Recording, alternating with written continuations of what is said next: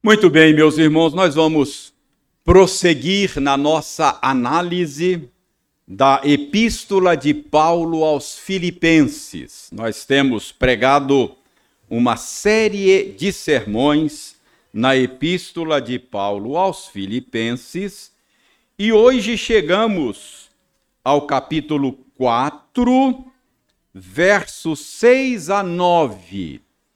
Abra a sua Bíblia na Epístola de Paulo aos Filipenses, no capítulo 4, eu lerei os versos 6 a 9 e você vai acompanhar aí, e eu espero que você acompanhe silenciosamente, mas com atenção, com interesse, com alegria, com fé porque o texto que será lido é a palavra de Deus. Então, ouça com atenção o que diz Filipenses 4, 6 a 9. Diz o seguinte: Não andeis ansiosos de coisa alguma, em tudo, porém, sejam conhecidas diante de Deus as vossas petições pela oração e pela súplica com ações de graças. E a paz de Deus, que excede todo entendimento, guardará o vosso coração e a vossa mente em Cristo Jesus. Finalmente, irmãos, tudo que é verdadeiro, tudo que é respeitável, tudo que é justo, tudo que é puro, tudo que é amável, tudo que é de boa fama, se alguma virtude há e se algum louvor existe, seja isso que ocupe o vosso pensamento. O que também aprendestes e recebestes e ouvistes e vistes em mim, isso praticai. E o Deus da paz será convosco. Vamos orar? Senhor, aceita a nossa gratidão por nos receberes mais uma vez na tua presença. Aceita a nossa gratidão pela palavra, ora lida e que está aberta diante de nós. Agora, Senhor, nós vamos nos esforçar para compreender o sentido daquilo que lemos. E não poderemos fazê-lo sem a tua ajuda. Por isso nós te pedimos, abra o nosso entendimento, ajuda-nos a compreender o sentido do texto, convença o nosso coração pelo teu espírito de que a tua palavra é a verdade e mova, Senhor, os nossos pés no caminho da obediência. Nós oramos em nome de Jesus. Amém.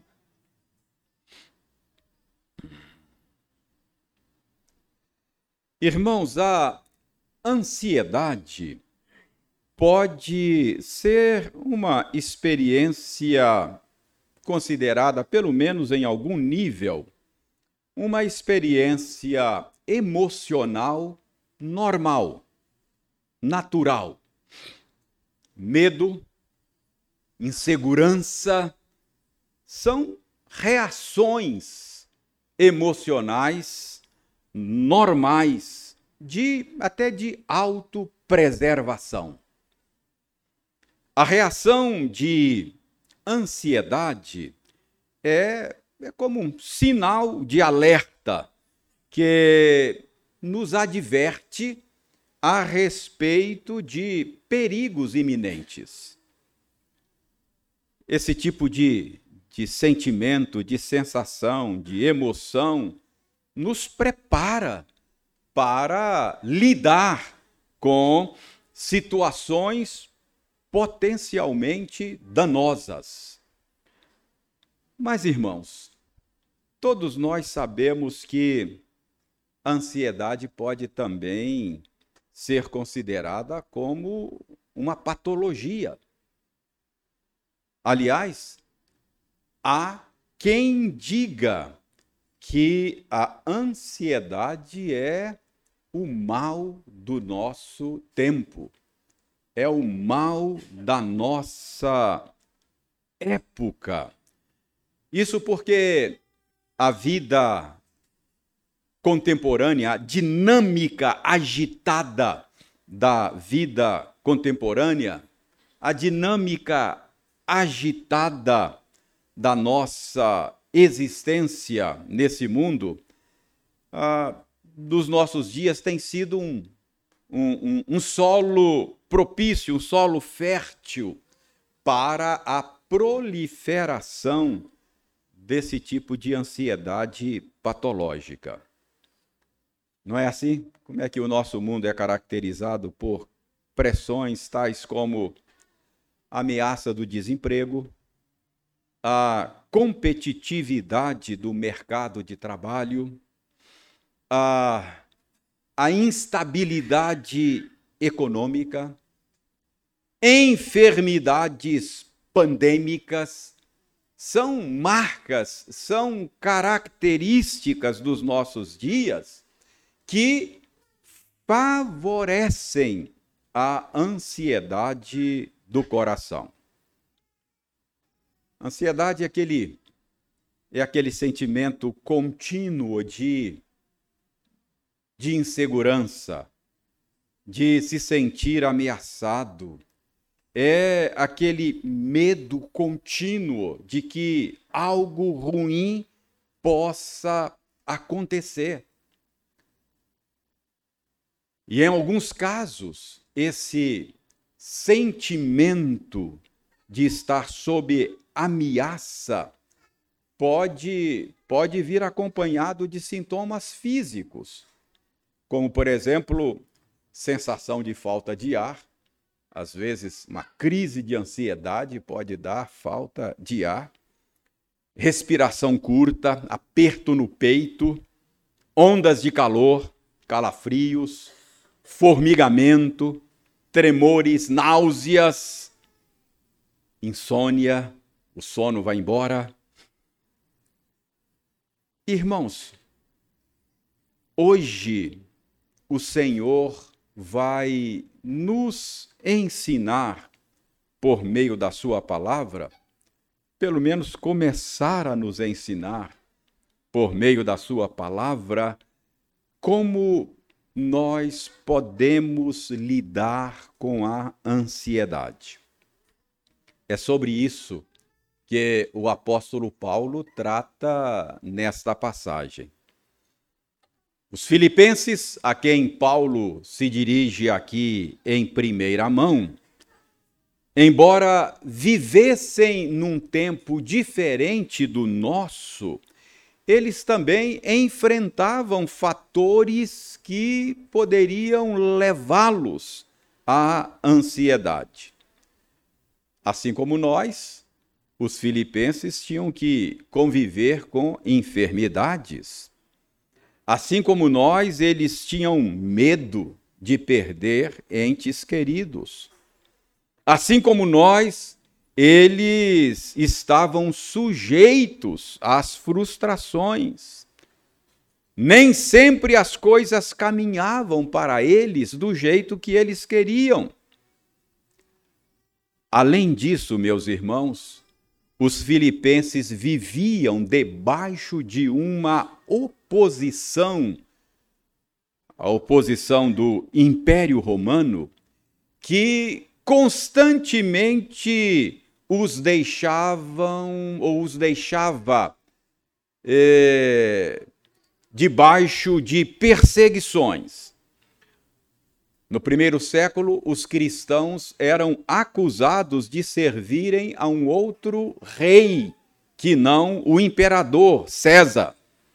E por isso, muitas vezes, os cristãos eram presos, iam parar nos cárceres. Muitas vezes eles tinham os seus bens confiscados pelo Estado. E muitas vezes eles tinham que enfrentar a própria morte. Enfim, os filipenses viviam também, assim como nós, num ambiente propício à proliferação da ansiedade.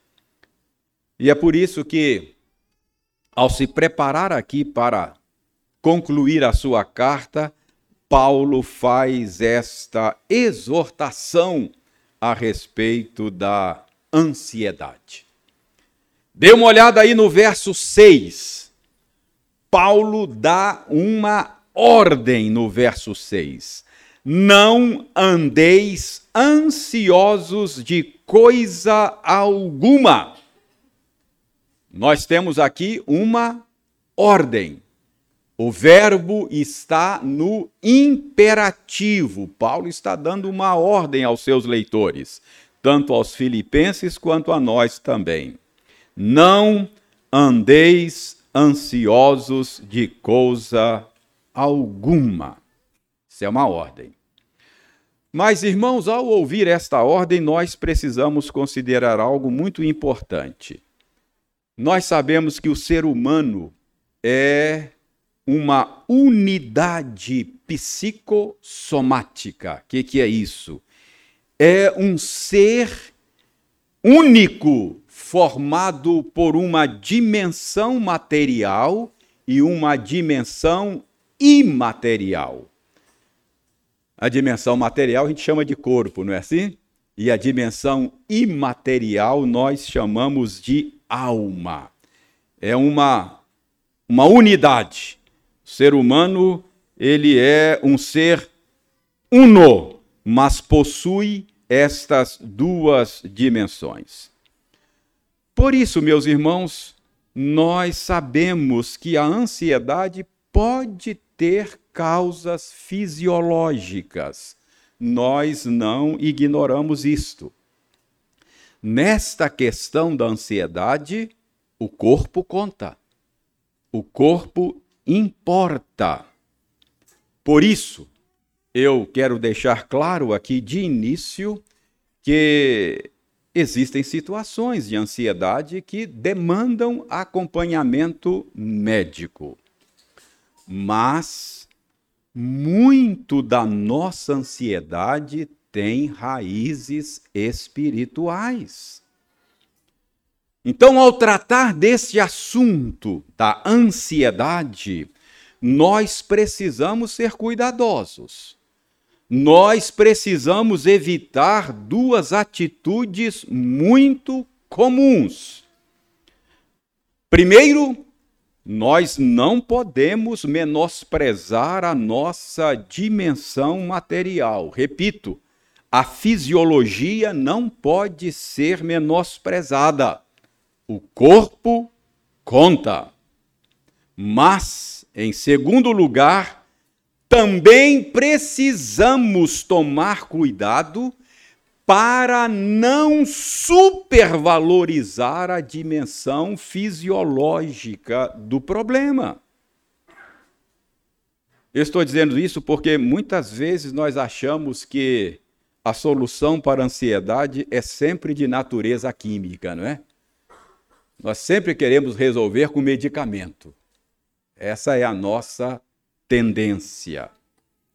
Então, nós não podemos menosprezar a dimensão fisiológica do problema, mas nós não podemos supervalorizar a dimensão fisiológica a ponto de achar que a solução é sempre de natureza química. Ao considerar o problema aqui, Paulo Paulo pressupõe causas espirituais da ansiedade. Mesmo que não sejam todos os casos, muito da nossa ansiedade é sim falta de confiança no Senhor. E notem que Paulo fala de maneira abrangente. Ele diz: Não andeis ansiosos de coisa alguma. Repito, de coisa alguma. Então, uma vez descartadas as razões fisiológicas, não há nada que justifique ansiedade no coração do crente. É uma ordem. Não fiquem ansiosos por coisa alguma. Por coisa alguma. Isso significa que, que nenhum de nós pode dizer: ah, não, o meu caso é especial, pastor. Ninguém passa o que eu passo. Ninguém enfrenta o que eu enfrento. Ah, não. No, no meu caso, justifica assim. Repito, se não houver causas fisiológicas, nada justifica a ansiedade no coração do crente. Paulo fala de coisa alguma. É uma ordem bastante abrangente. Mas, irmãos, antes de de começar a ver aqui qual é a receita do apóstolo Paulo para lidar com a ansiedade, ah, deixe-me chamar a sua atenção para o resultado prometido. Paulo, Paulo diz aí no verso 7 qual é o resultado prometido se você seguir a receita dele. Que em última instância não é dele, é do Espírito Santo, não é? Então, veja o verso 7. Qual é o resultado prometido? E a paz de Deus, que excede todo entendimento, guardará o vosso coração e a vossa mente em Cristo Jesus. Esse é o resultado prometido. Irmãos, alguns intérpretes acham que Paulo está usando aqui uma linguagem militar. A paz de Cristo guardará a ideia aqui é de que a paz de Deus, é a expressão não de Cristo, mas a paz de Deus, funcionaria como uma sentinela, como um soldado montando guarda à porta da mente e à porta do coração. Então, o que ele está dizendo é que a paz de Deus guardará a sua, a sua mente e o seu coração, não é? Como um guarda, como uma sentinela, impedindo que a sua mente, impedindo que o seu coração sejam assaltados e controlados pela ansiedade. Essa é a ideia.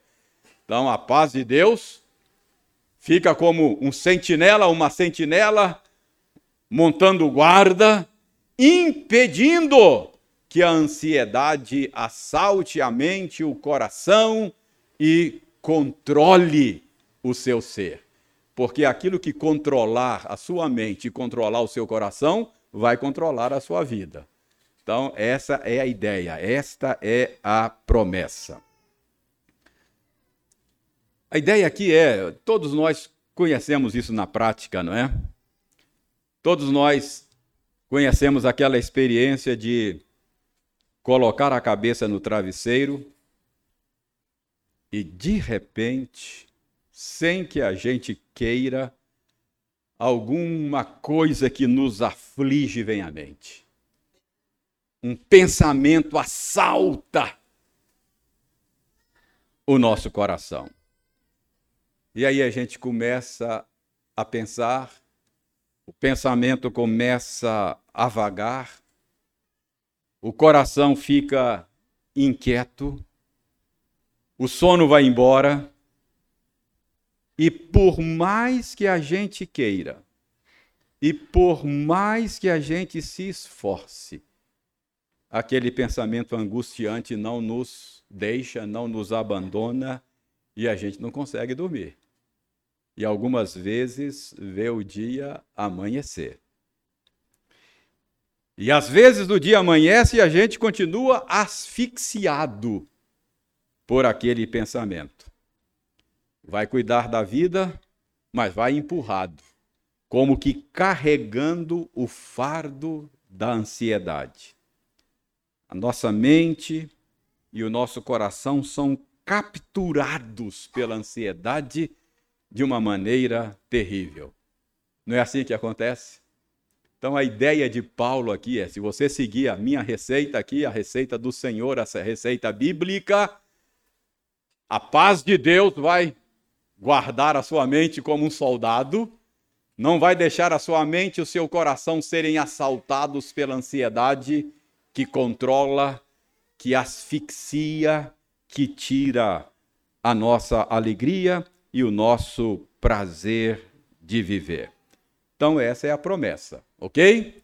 Então, a promessa é que a paz de Deus, verso 7, que excede todo entendimento, como um guarda, como um soldado, vai proteger, vai guardar a sua mente e vai guardar o seu coração. Eu acho que estou deixando vocês ansiosos, né? Você já está ansioso para saber qual é a receita, né? Vamos, conta logo aí o que, que eu tenho que fazer, não é? E o pior, pior é que hoje nós não vamos ter tempo para ver toda a receita, viu? Você vai ter que voltar outro dia também. É que a receita de Paulo possui três etapas e não dá para cobrir as três etapas aqui. Mas você já pode começar a visualizar. Veja na sua Bíblia. São três etapas muito claras.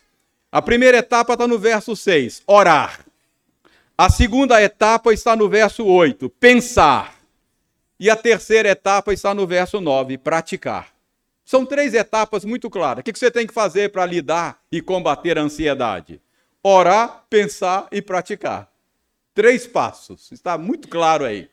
Mas não vai dar para cobrir tudo hoje, tá bom? Hoje nós só teremos tempo só teremos tempo para falar do primeiro passo, orar. Este é o primeiro passo, está aí no verso 6. Ah, ainda no verso 6, né?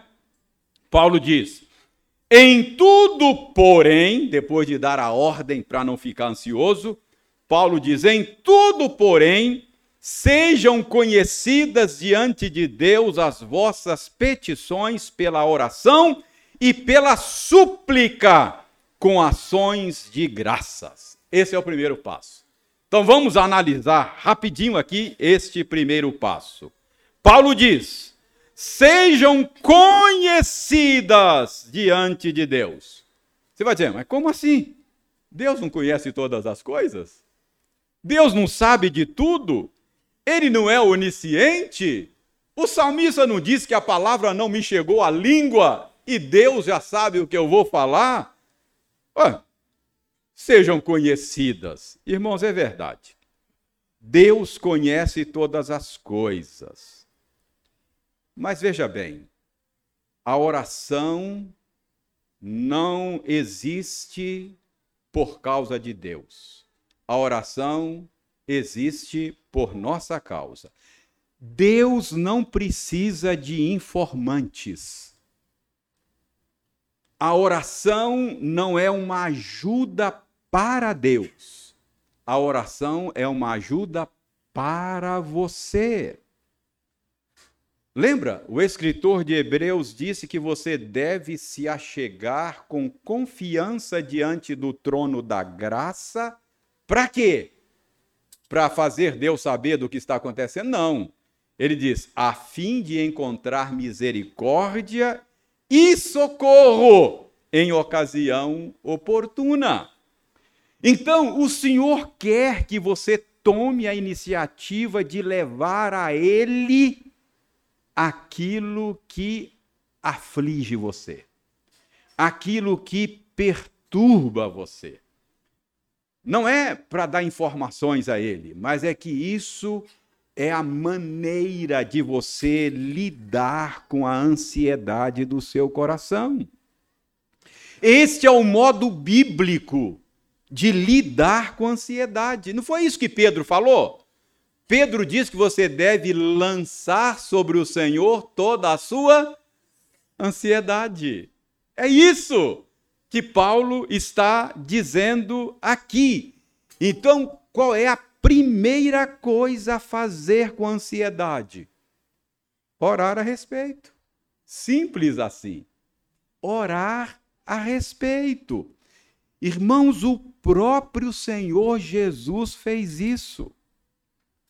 Você se lembra daquela noite em que Jesus foi entregue pela traição de Judas?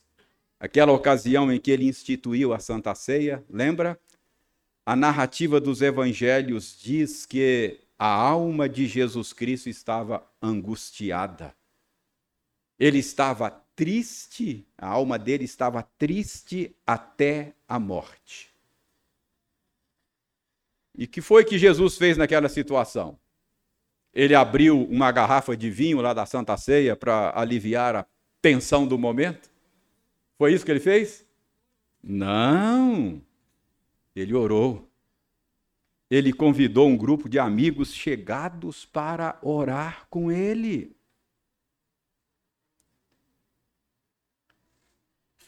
Para onde a sua ansiedade tem levado você? Você tem buscado alívio no álcool? Na comida? No trabalho? Na pornografia? Ou a sua ansiedade tem levado você à oração? É isso que Paulo está dizendo aqui.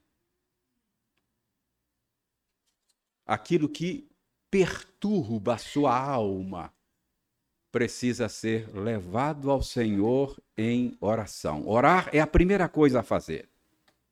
Essa é a maneira bíblica de lidar com a ansiedade, é levar aquilo que o aflige ao Senhor pela oração. Mas preste atenção, não é qualquer oração. Notem que Paulo não diz que é simplesmente orar. Paulo qualifica a oração. Oração é um termo genérico para se referir a essa atitude de levar a Deus, falar com Ele. Então, isso é genérico. Mas Paulo qualifica aí a oração, não é? Ele acrescenta o termo súplica. Então, não é qualquer oração. É oração suplicante. Essa qualificadora que Paulo usa aqui sugere uma oração feita na atitude de impotência, de total dependência do Senhor. Irmãos, quem suplica não dá ordens. Quem suplica não determina nada. O suplicante não faz exigências. Isso significa que a oração não é um meio de controle, mas é um meio de sujeição ao Senhor. Por meio da oração, nós não controlamos o Senhor. Por meio da oração, nós nos submetemos a Ele.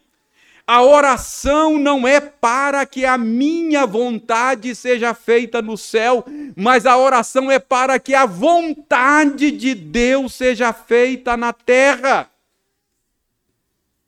Eu citei o exemplo de Jesus, que quando a sua alma foi assaltada pelo medo da morte que se aproximava, ele orou. E como foi que Jesus orou? Debaixo daquela ameaça. Pai, se possível, passa de mim este cálice. Contudo, não seja como eu quero, mas como tu queres. Essa é a oração cristã. Esta é uma oração suplicante. Então, ao orar, o cristão está dizendo: Senhor, eu não sei o que fazer. Eu sou impotente. E de maneira humilde, de maneira confiante, eu trago esse assunto ao Senhor, para que tu faças aquilo que te parecer melhor. A oração da qual Paulo está falando aqui é aquela oração que abre mão do controle é a oração que admite que Deus pode dar qualquer encaminhamento ao assunto que ele achar melhor. É a oração que confia na sabedoria do Senhor. Esta é a oração que vai prevenir a ansiedade. Se você quiser usar a oração para controlar Deus, se a sua oração tem a pretensão de convencer Deus de fazer o que você quer, isso só vai aumentar a sua ansiedade. Ou você confia no Senhor, ou será consumido pela ansiedade. Por isso é que Paulo diz que é levar a Deus pela oração e pela súplica. Além disso, Paulo diz ainda que a oração que previne a ansiedade, ela é feita com ações de graças. Está aí no final do verso 6. Como entender estas ações de graças aqui no final do verso 6? Uma possibilidade é que sejam ações de graças pelo que Deus tem feito. Se for isso, talvez Paulo, Paulo queira que você considere aqui aquilo que Deus tem feito. Paulo quer que você olhe para trás. Paulo quer que você considere a sua caminhada com o Senhor. Por exemplo, pense em situações da sua vida em que você não via saída. Já aconteceu isso com você? Situações que você não via saída. E de repente, Deus providenciou uma saída na qual você sequer tinha pensado. Ou pense naquela situação ameaçadora em que você pensou: isso não pode acontecer. Se acontecer, eu não suporto.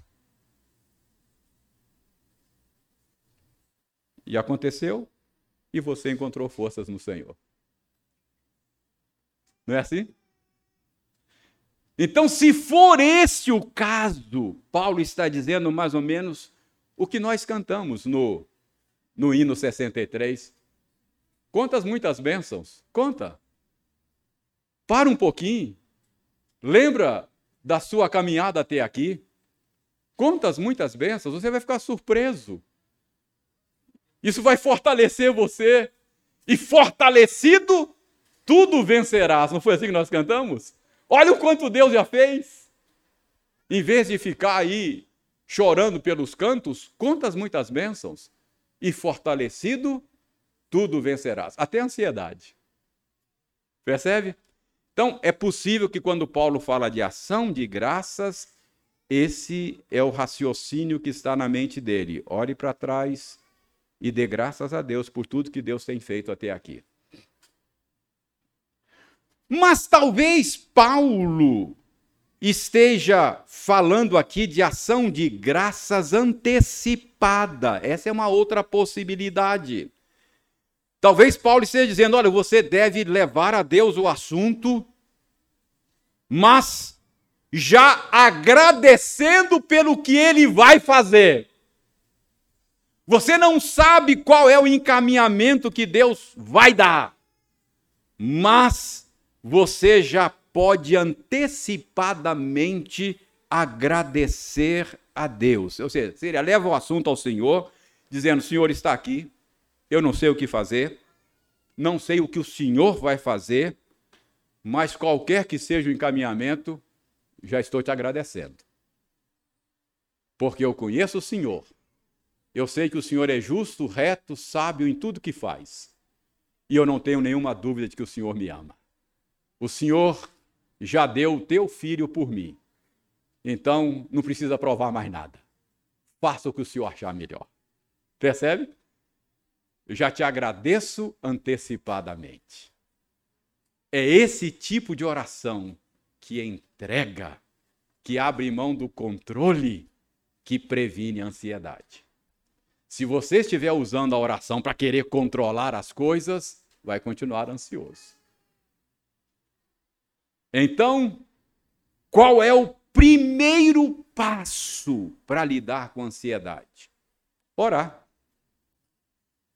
Mas orar de maneira suplicante e orar de maneira agradecida. O que Paulo está ensinando aqui, irmãos, uh, é exatamente uh, uh, entregar a Deus como que dizendo: Senhor, aconteça o que acontecer, haja o que houver, está nas tuas mãos. Então, esse é o primeiro passo na receita de Paulo, não é? O que, que você tem que fazer? Orar. Paulo estaria dizendo aqui que se você fizer isso, Deus vai fazer o que você quer? Não, não é isso. O que Paulo está dizendo é: se você seguir a receita dele, haja o que houver, aconteça o que acontecer, a paz de Deus guardará a sua mente e o seu coração em Cristo Jesus. Em outras palavras, você não será consumido, controlado pela ansiedade. Então, qual é o primeiro passo? Orar. Orar de maneira suplicante. Orar de maneira agradecida.